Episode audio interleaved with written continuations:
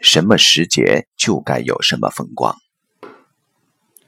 就因缘法立场，变才是常态。在这根底意义上，要求绝对的爱情诺言就是一种无知。更何况，爱情的毛弄性正预示了它是最善变的。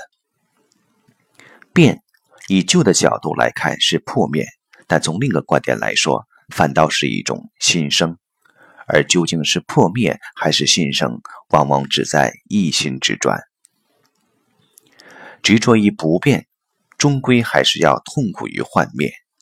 但以因缘法作为爱情可以变的理由，也并不真正了解因缘法。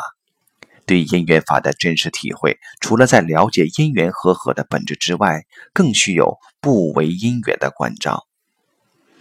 所谓不为因缘，亦即体认自己也是因缘中的一份子，不妄自尊大地以为其他因缘都为自己而备。只有在这种互为因缘的体会与尊重下，生命真正的互动才可能。否则，站在自己的观点要变即变，必必然由亲而怨，只会反噬苦果。了解因缘法的人，必定是个对人、对生命、对环境有触动、有感觉的人。这样的人，也才可能谈到心爱的滋生。心爱指的，并不是随着自己的高兴寻找另一个新欢，而是体会自己作为因缘中的一份子，与原先所爱之人因生活而创发出的部分。生命因此既能不止于假象的不变，也不会因变而丧失了着力点。时间在此，也就不再只是爱情的天堑，反可能变成升华爱情、沉潜生命的要件。的确，所谓生命，正乃春花、夏鸟、秋风、冬雪。什么时节就该有什么风光。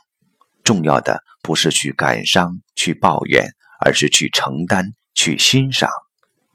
如果要以情入道或借道谈情，恐怕再也没有比这句话更适当的了。与时间拔河。生命注定是永远的输家，死命拉住青春与希冀永恒爱情，是人类在时间关照上的最大盲点。它总让你更劳神顿行、仓皇度日。其实，跃入时间之河，你反能真正领受两岸风光。男女间爱一年，要有一年的感觉；爱十年，要有十年的领略。如果十年如一日，那不就等于只活了一天？